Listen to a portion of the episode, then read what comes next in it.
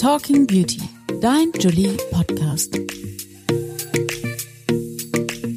Hallo und herzlich willkommen zu einer neuen Folge von Talking Beauty, dem Julie Podcast. Heute geht es um ein ganz besonderes Thema und zwar um mentale Gesundheit.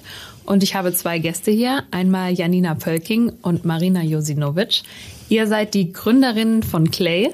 Clay ist eine App, eine App, die sich um mentale Gesundheit kümmert, ein bisschen sowas wie ein Mental Health Training Club. Und ich bin sehr froh, dass ihr heute da seid. Herzlich willkommen.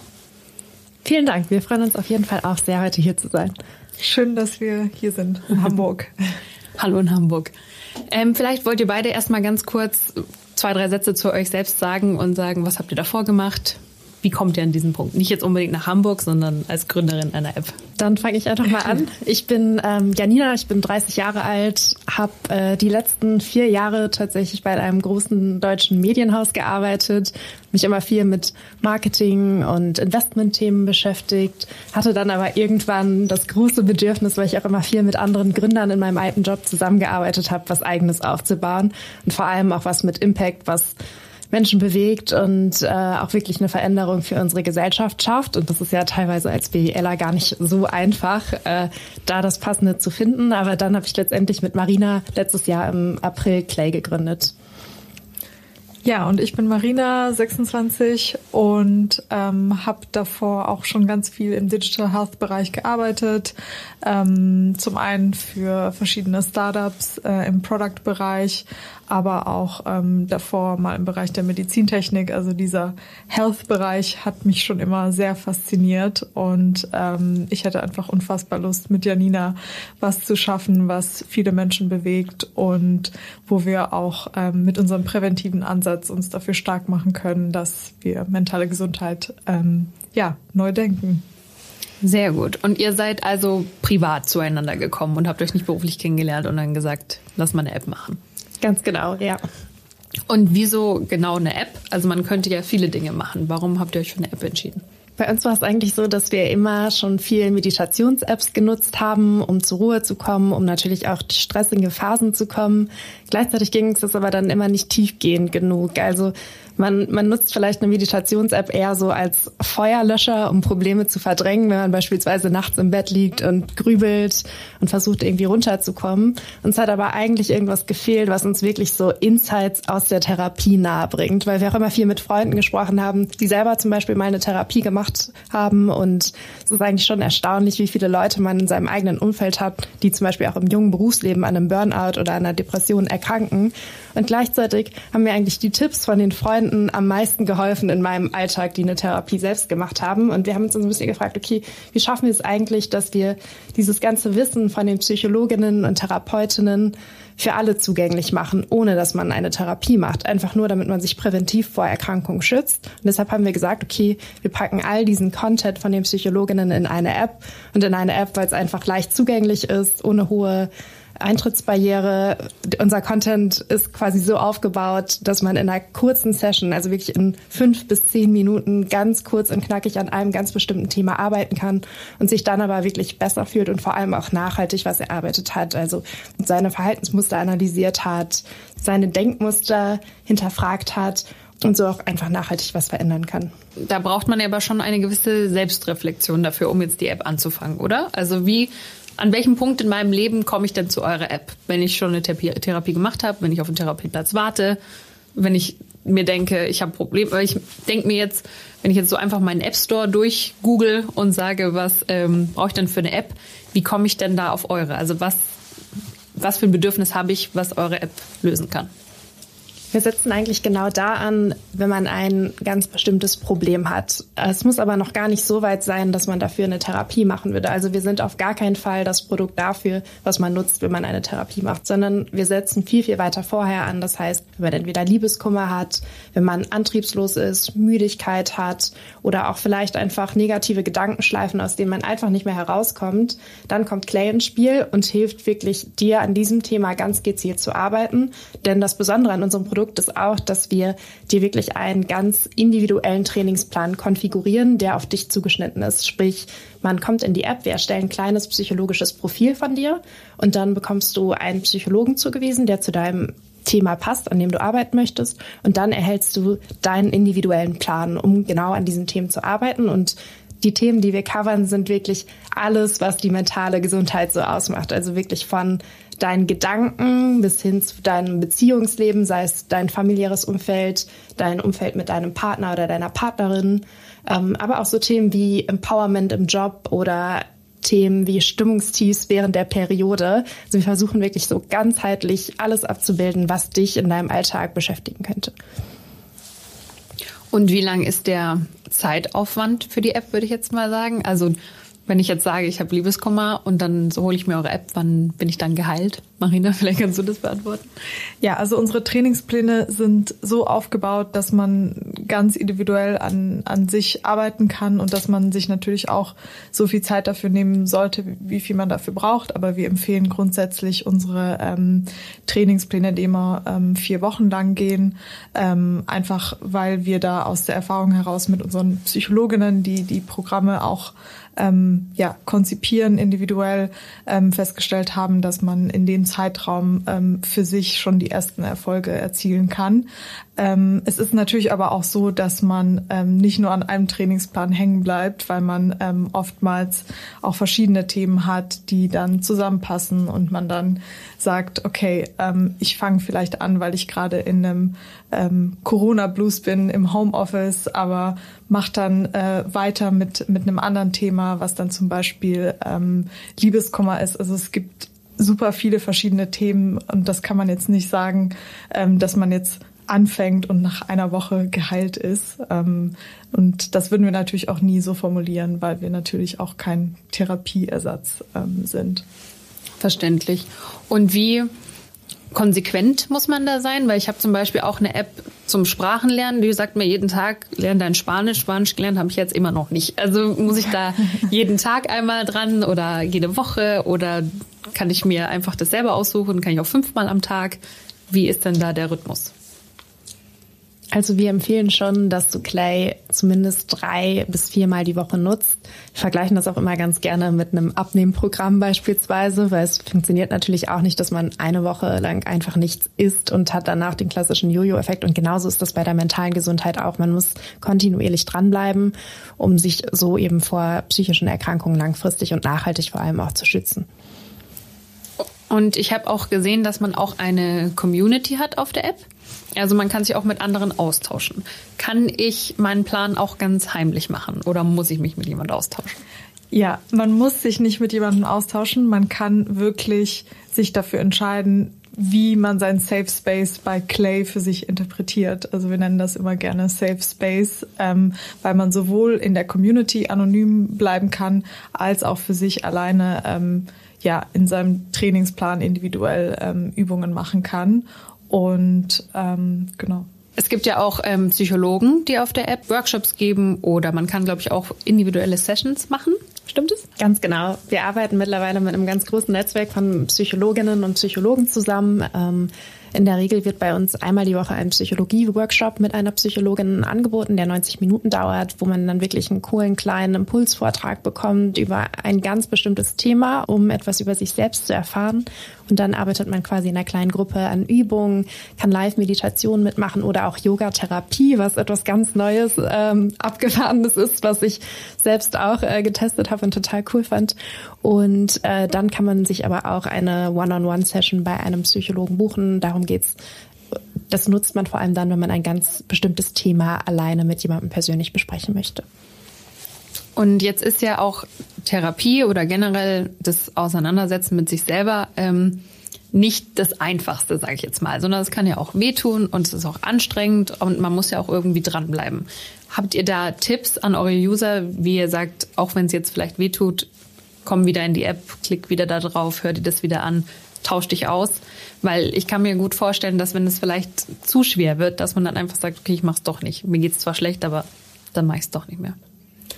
Also mein persönlicher Tipp an der Stelle ähm, ist daran zu denken, ähm, wie man sich fühlt, wenn man mal so einen richtig guten Deep Talk mit einer guten Freundin oder mit einem guten Freund hatte. Dass es anfangs zwar sehr schwer fällt, immer sich zu öffnen, aber man sich danach immer sehr befreit fühlt, wenn man sich mal ähm, Dinge von der Seele reden kann und ähm, man sich danach immer besser fühlt, ähm, wenn man wenn man reflektierter ist. Also ähm, das, das finde ich, habe ich an mir ganz, ganz oft auch festgestellt, als ich die App genutzt habe. Und ähm, es ist aber vor allem so, dass man einfach unfassbar viele spannende Insights über sich gewinnt. Also es ist wirklich so ein bisschen, wie Janina gesagt hat, mit diesem ähm, Thema, ähm, dass man in, in anderen Apps oder bei den Meditations-Apps ist es dann vielleicht so, dass man gerade im Bett liegt und grübelt, einem geht's schlecht und man sagt dann, okay, ich meditiere dann jetzt mal und dann, dann löscht man vielleicht gerade das Problem in dem Moment, aber man, man kommt nicht so ganz zur Ursache. Und ich bei uns in der App ist es halt einfach so,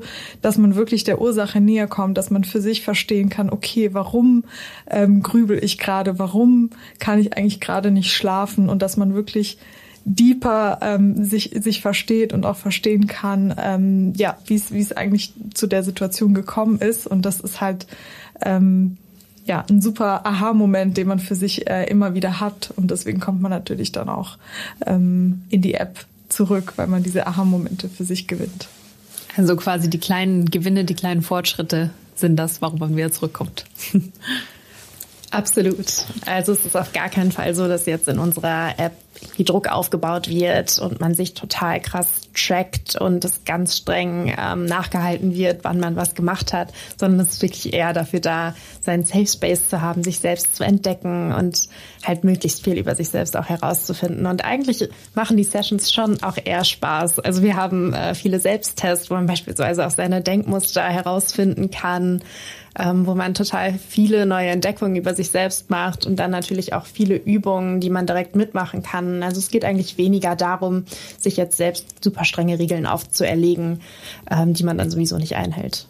Ja, und oftmals, also zum Beispiel auch beim Thema Beziehungen, ist es einfach super spannend für sich zu erkennen, okay, vielleicht habe ich, bin ich gerade irgendwie in einem Streit mit meiner Partnerin oder mit meinem Partner und das belastet mich, aber man findet dann in, in einer Session heraus, okay, vielleicht ist es auch irgendwas, was an mir liegt oder was ich gerade nicht aufgearbeitet habe. Also es ist immer eher so, dass man, dass man, dass man sich denkt, ah, okay, das wusste ich jetzt irgendwie noch nicht über mich selbst und ich hatte das Problem vielleicht auf jemand anderen geschoben. Und ähm, das sind halt so diese Mini, Mini-Insights, ähm, die halt einfach ähm, einen so voranbringen. Sehr schön.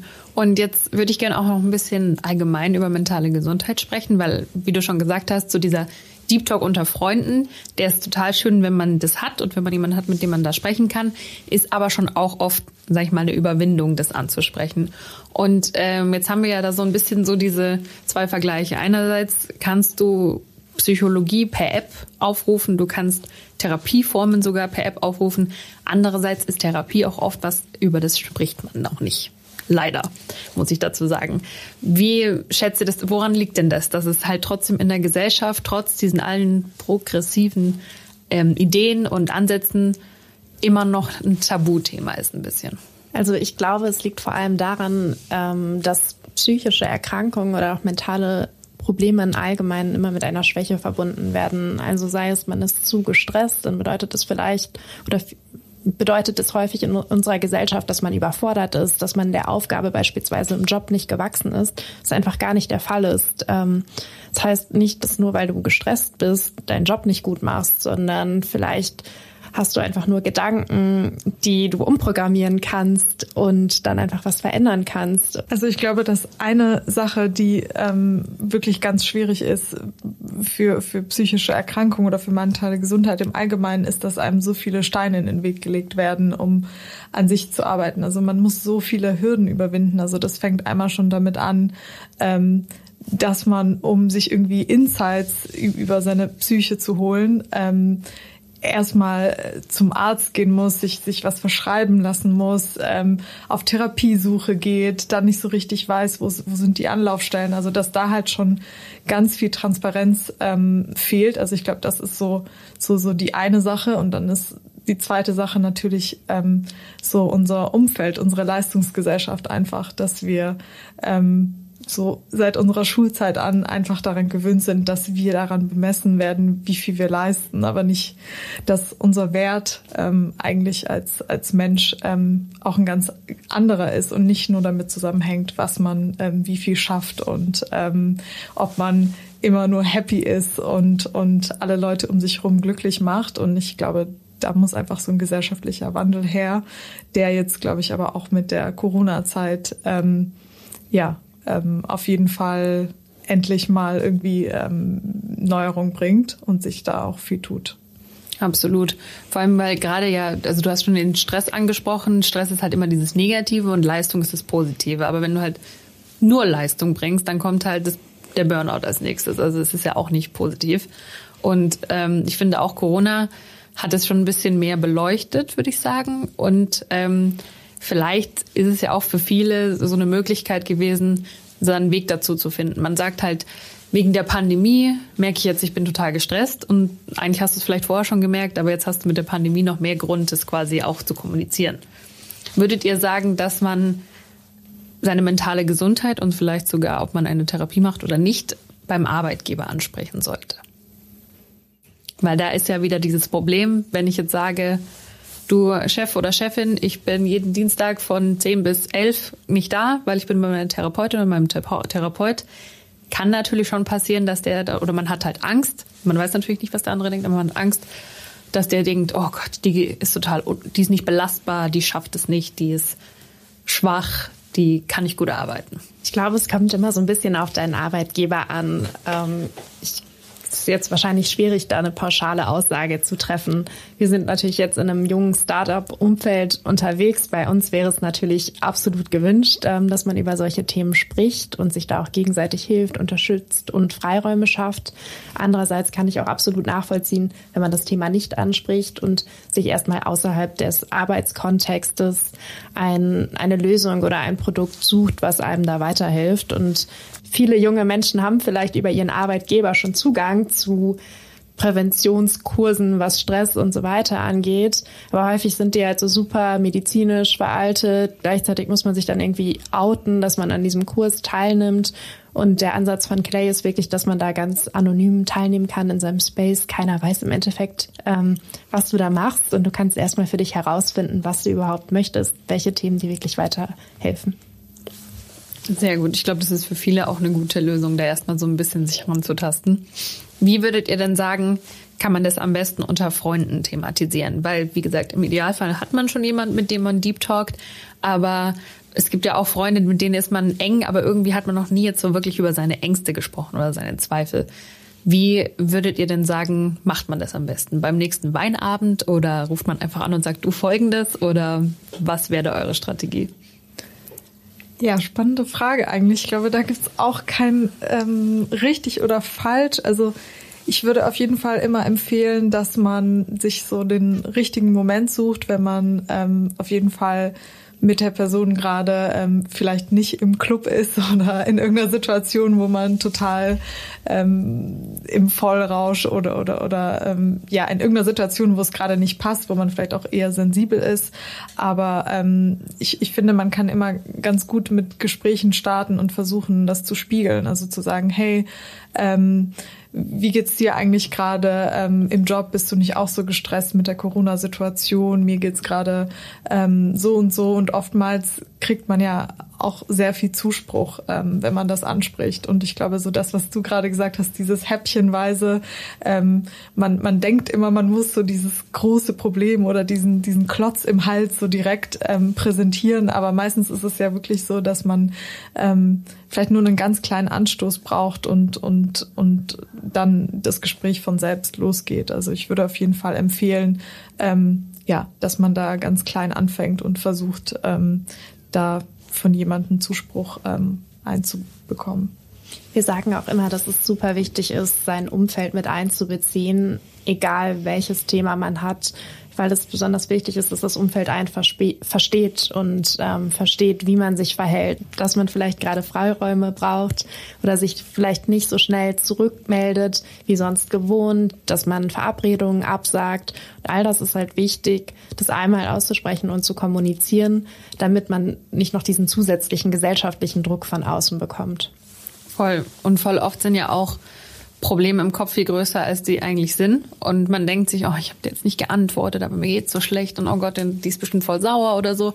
Aber wenn man einfach sagt, du, ich schaff's gerade nicht, dir zu antworten, ist es meistens gar nicht so schlimm, wie man eigentlich dachte. Das ist ja auch oft so das. Ja, voll. Und jetzt für euch ganz persönlich, was ähm, versteht ihr denn für euch unter Selbstliebe oder Achtsamkeit oder diesen ganzen Keywords, die man dann immer hat? Was sind denn eure oder euer wichtiges Learning jetzt auch aus dem Job, den ihr ja habt?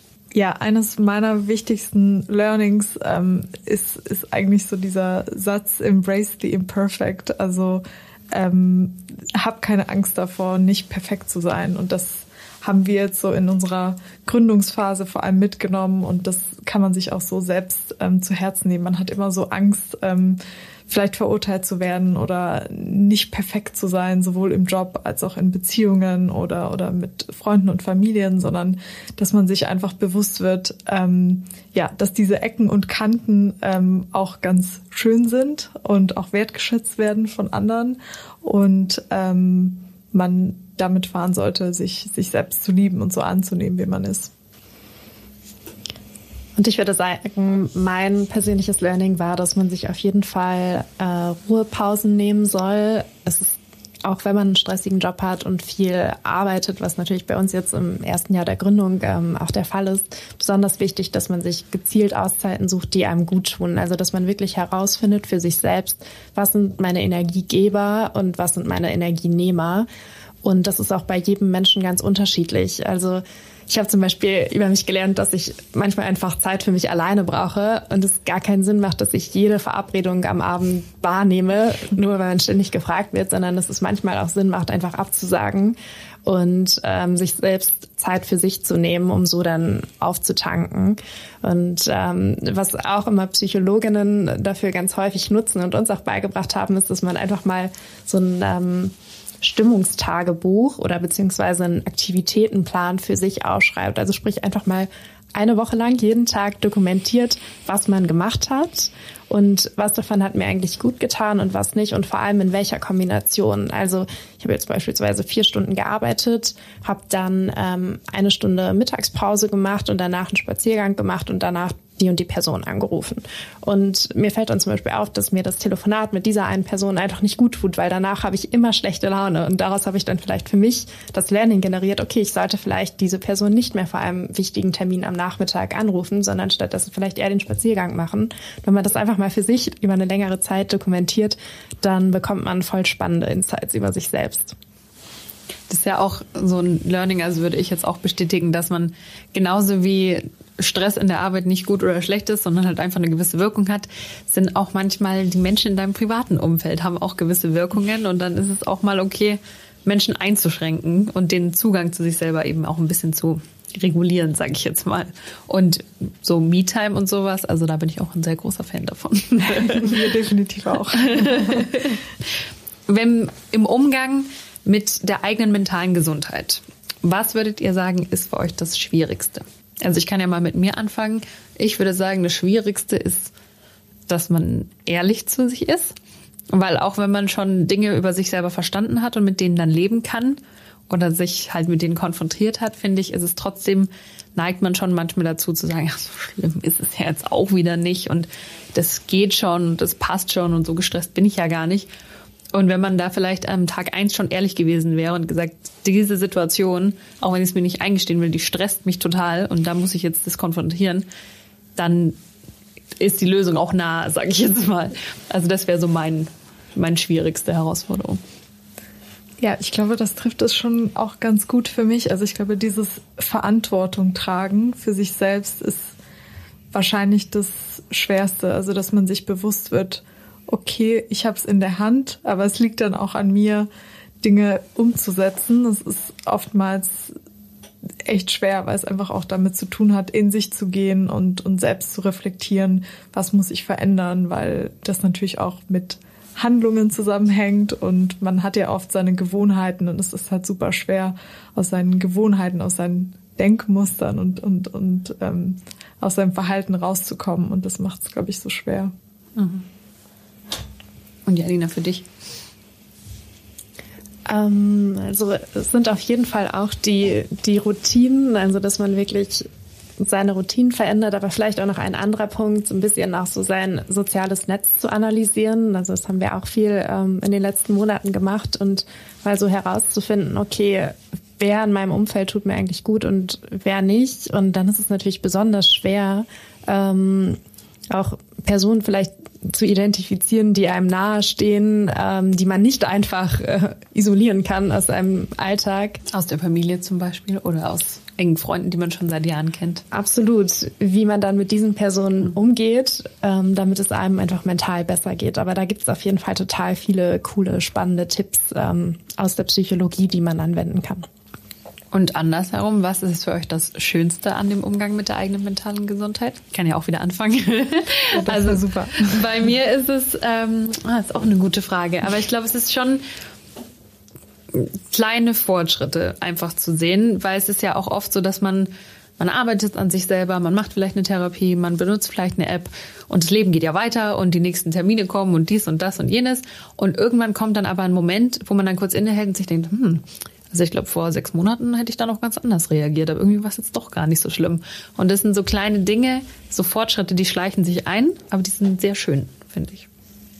Ja, ich finde auf jeden Fall auch, dass es so dieser Punkt ist, selbstreflektierter zu sein. Also, dass man einfach versteht, okay, wie, wie wirkt vielleicht auch das, was ich mache oder was ich gerade gesagt habe, auf andere und verletze ich damit vielleicht eine andere Person oder ich kann auch besser das Verhalten anderer Personen verstehen wenn wir mal beim Beispiel Beziehung bleiben und ich bin ständig sauer auf meinen Partner, weil er vielleicht meine Bedürfnisse nicht erfüllt oder ich denke, dass er mich vernachlässigt, dann liegt es vielleicht gar nicht daran, dass ähm, er das nicht nicht macht, weil er mich nicht mag, sondern weil er einfach eine ganz andere Wahrnehmung davon hat und das vielleicht schon in der Kindheit ganz anders geprägt ähm, wurde, weil er eine andere Erziehung genossen hat als ich selbst. Und solche Dinge zu lernen und äh, sich einfach besser zu reflektieren, ist total spannend. Also ich finde auf jeden Fall auch das ähm, Selbstvertrauen, was man einfach gewinnt in dem Prozess, super wichtig, ähm, dass man einfach erkennt, ähm, okay, ich habe irgendwie mein, mein Selbstwert, ich habe Dinge, die mir gut tun und ich weiß ganz genau, was mir gut tut und ähm, kann mein Leben und mein Umfeld danach ausrichten und fühle mich stark darin und, und bin weniger unsicher oder zweifle weniger an mir selbst. Und das ist halt ein unfassbar ähm, positives Gefühl, wenn man einfach so mit sich selbst äh, glücklich ist. Absolut. Jetzt heißt unser Podcast ja Talking Beauty. Was würdet ihr sagen, hat mentale Gesundheit mit Schönheit zu tun? Also ich glaube, dass man einer Person, ob sie glücklich und zufrieden mit sich selbst ist und vor allem auch ausgeglichen und gelassen ist, das total ansieht und dass das eigentlich die, die wahre Schönheit am Ende des Tages von, von jemandem ist und dass es gar nicht nur um Äußeres geht, sondern wirklich darum, wie sehr bist du mit dir selbst im Reinen. Und allein deshalb sollte man schon an seiner mentalen Gesundheit arbeiten, um einfach ähm, viel gelassener und glücklicher durchs Leben zu gehen. Die innere Schönheit, wie man ja immer so schön sagt. Absolut. Ja. Ja. Würdest du das so bestätigen, Marina? Ja, das würde ich so bestätigen. Würdest du unterschreiben? Ich habe genau auch so. Janina gerade ganz fasziniert angeguckt, weil ich da mir dachte, hm, noch nie so drüber nachgedacht. Das stimmt. ja. Jetzt haben wir schon über Schönheit gesprochen. Wie würdet ihr denn mentale Stärke definieren? Mentale Stärke ist für mich auf jeden Fall, ähm, dass man sich nicht so stark von seinem Umfeld beeinflussen lässt. Also, dass man sich Kritik nicht so sehr zu Herzen nimmt, dass man sich nicht ständig mit anderen vergleicht, sondern auch wieder da, dass man mit sich so sehr im Reinen ist, dass man sich im Endeffekt eine harte Schale aufbaut, damit es einem langfristig gut geht und nicht ähm, sozusagen eine löchrige Membran, ähm, die alles durchlässt. Ja, und ich glaube, um, um dem vielleicht noch was hinzuzufügen, also mentale Stärke ist ja aber auch gerade Emotionen zuzulassen und ähm, vielleicht auch anzunehmen, dass man mal Schwäche hat, ähm, weil man ja oftmals ähm, oder so habe ich das ähm, für mich auch gelernt, weil man oftmals denkt, man ist irgendwie nur stark, wenn man ähm, ähm, alles irgendwie an sich abprallen lässt. Also da, dazu gehört halt einfach auch, dass man Emotionen annimmt und ähm, ja mit Schwächen auch gut umgehen kann. Absolut. Ähm, jetzt hast du schon angesprochen, dieser Wechsel zwischen Schwäche zulassen ist Stärke. Würde ich auch absolut unterschreiben. Und wir haben auch in unserem Podcast immer ein kleines Format, und zwar drei Mythen. Und auch habe ich jetzt heute wieder drei Aussagen mitgebracht. Und ich würde gerne eure Meinung dazu hören. Mythencheck. Aussage Nummer eins ist, wer eine Therapie macht, kommt mit dem normalen Leben nicht zurecht und ist deshalb schwach. Ja, das würde ich auf keinen Fall unterschreiben. Ähm, vor allem, weil eine Therapie jedem dabei helfen kann, herauszufinden, ähm, was sind die Ursachen für mein Handeln oder für, für meine aktuelle Situation, wie es mir gerade geht. Also da geht's ja, also man denkt ja immer, bei Therapien geht's wirklich um, um, um schwerwiegende Erkrankungen, aber es geht ja auch darum herauszufinden, vor allem, ähm, ja, wie, wie bin ich aufgewachsen? Warum passieren Dinge in meinem Leben oder warum verhalte ich mich äh, in einem bestimmten Maße? Und das ist für uns alle unfassbar wichtig, um, um ja, um mental stark ähm, aus einer gewissen Situation hervorzugehen. Deswegen kann Therapie eigentlich ähm, das können wir auf keinen Fall so stehen lassen. Was vielleicht auch noch ganz ja. spannend ist an der Stelle, ähm, wir hatten vor zwei Wochen bei uns in der App einen Workshop zum Thema atypischer Depression. Ich weiß nicht, ob dir das was sagt, zufälligerweise. Nee, aber erklär es gerne. das ist ähm, eine Form der Depression, die auch vor allem so in unserer Generation ähm, bei den Millennials und der Gen Z besonders stark ausgeprägt ist. Und zwar bedeutet es quasi, dass man ein Gefühl von innerer Leere verspürt und einfach auch so ein bisschen rastlos und ziellos ist ähm, und einfach unzufrieden ist, aber an sich in seinem Alltag perfekt zurechtkommt. Also man funktioniert, man ist vielleicht sogar ein Top-Performer im Job oder in seinem Privatleben, weil man, man hat halt einfach dieses Gefühl von innerer Leere und auch dann macht es natürlich total Sinn, ähm, wenn man einfach mit seinem Leben so nicht glücklich ist, äh, eine Therapie zu machen, um daran zu arbeiten, um eben von innen heraus ähm, schön zu sein, wie, ihr es immer so schön sagt. Und äh, dann ist es natürlich absolut nicht so, dass man ähm, seinen Alltag nicht bewältigen kann. Total spannend. Und es ist ja auch wieder ein wichtiges Learning, dass Depression nicht so aussieht, wie man sich jetzt das vielleicht vorstellt. Also man sitzt nicht ja. ewig in der Dunkelheit und weint, sondern es kann ganz, ganz unterschiedlich aussehen. Und eigentlich keine, sage ich mal jetzt, krank, mentale Krankheit sieht so aus, wie man sich das jetzt vielleicht vorstellen kann. Das kann man eigentlich nicht so definieren. Nein, ganz und gar nicht. Und man sieht es natürlich auch den Personen nicht an. Genau. Ähm, die nächste Aussage wäre, Psychische Erkrankungen sind viel leichter zu behandeln als körperliche. Schwierig. ich habe da mal eine ganz äh, interessante Anekdote auch von einer Psychologin bei uns im Team gelernt. Und zwar ähm, wird in der Psychologie oder auch in der Therapie immer ganz gerne gesagt, okay, wenn man eine Wunde hat, geht man zum Arzt und lässt sie nähen und sie verheilt. Aber wenn man ein Problem hat, was vielleicht eher im Kopf ist oder mit der mentalen Gesundheit, dann macht man nichts. Und eigentlich ähm, sollte man da genauso zum Psychologen gehen. Aber natürlich ist es trotzdem nicht so, dass man einmal hingeht, ein Pflaster drauf geklebt wird und die Wunde dann verheilt, sondern es ist wirklich lange, intensive Arbeit. Daher würde ich äh, das absolut gar nicht so unterschreiben. Absolut. Und es ist ja auch wieder eine unterschiedliche Wahrnehmung. Aber das kann man ja auch nach außen hin sagen.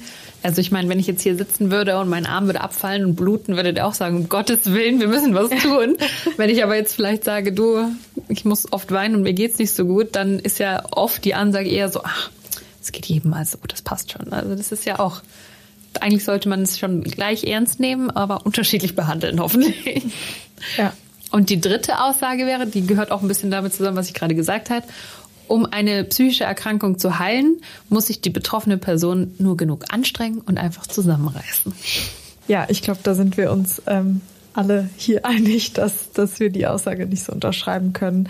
Ähm, vor allem, weil wir haben auch davor davon gesprochen, wie, wie unsere App aufgebaut ist und wie man an seiner mentalen Gesundheit arbeitet. Und das ist halt ein Prozess und ähm, der ist von Person zu Person unterschiedlich ähm, und mal braucht man eine kurze Einheit, mal eine längere und ähm, da kann man nicht sagen, dass wenn man sich irgendwie genug anstrengt wie beim Sport oder das jetzt irgendwie so vergleicht mit ähm, so einer Competition oder mit ähm, ja, das, das, das klingt mir irgendwie zu kompetitiv. Also das, das klingt so wie äh, nach einem Wettbewerb. Und ähm, ich glaube, wenn mentale Gesundheit was ist, dann, dann ist sie genau das nicht. Also dieses sollte ja eigentlich das Gegenteil von ähm, ja, Leistung und Überforderung sein. Und ähm, genau.